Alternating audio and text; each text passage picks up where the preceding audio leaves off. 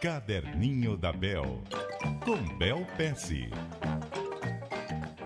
Olá, Bel Pesce, como vai? Bom dia. Bom dia, Nonato, e bom dia, O ouvintes. que que você traz aí para essa sexta-feira? Ontem eu falei que era dia do desafio. Você tem um desafio aí para o nosso ouvinte? Tenho. A gente falou algumas vezes sobre como registrar o seu dia. Uhum. Né? E eu tenho reparado que é muito mais questão de criar alguma estrutura que funcione do que qualquer técnica específica que funcione para todo mundo. Sim. Né? Cada um tem sua maneira de funcionar.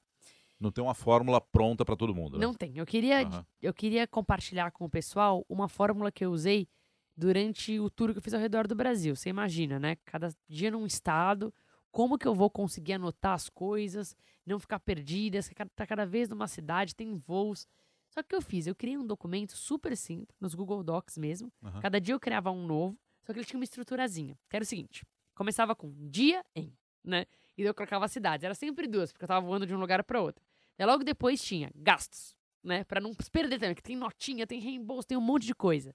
Dois. Três. Comidas. Pra não se perder o que eu comi, não só um bom registro pra quem quer ser mais saudável, mas eu tava comendo muita coisa nova, né? Que era típico de alguma região. Eu Sim. não queria esquecer os nomes, então eu coloquei inclusive fotos com isso. Legal. Eu tinha também uma parte com quem falei.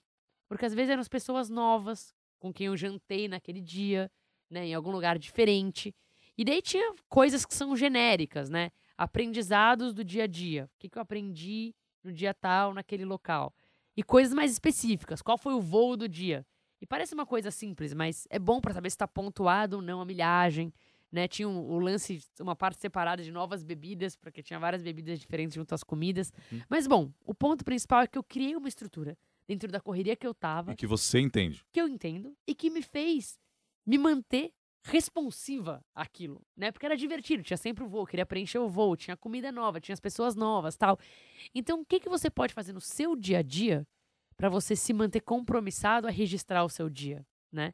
Eu tenho esse desafio para vocês. E caso vocês criem alguma coisa legal, seria muito bom compartilhassem com a gente pra gente dividir com o pessoal. É isso. Não é o planejar o seu dia. é Você ter um raio-x do que foi o teu dia posteriormente, não é isso? Criar uma maneira de conseguir ter o raio-x, porque a coisa mais fácil é deixar o raio-x pra lá, né? Tá certo. Caderninho da Bel, arroba cbn.com.br para você mandar para cá qual é esse seu mecanismo para registrar o seu dia. Obrigado, Bel. Bom fim de semana. Obrigadão, ótimo fim de semana.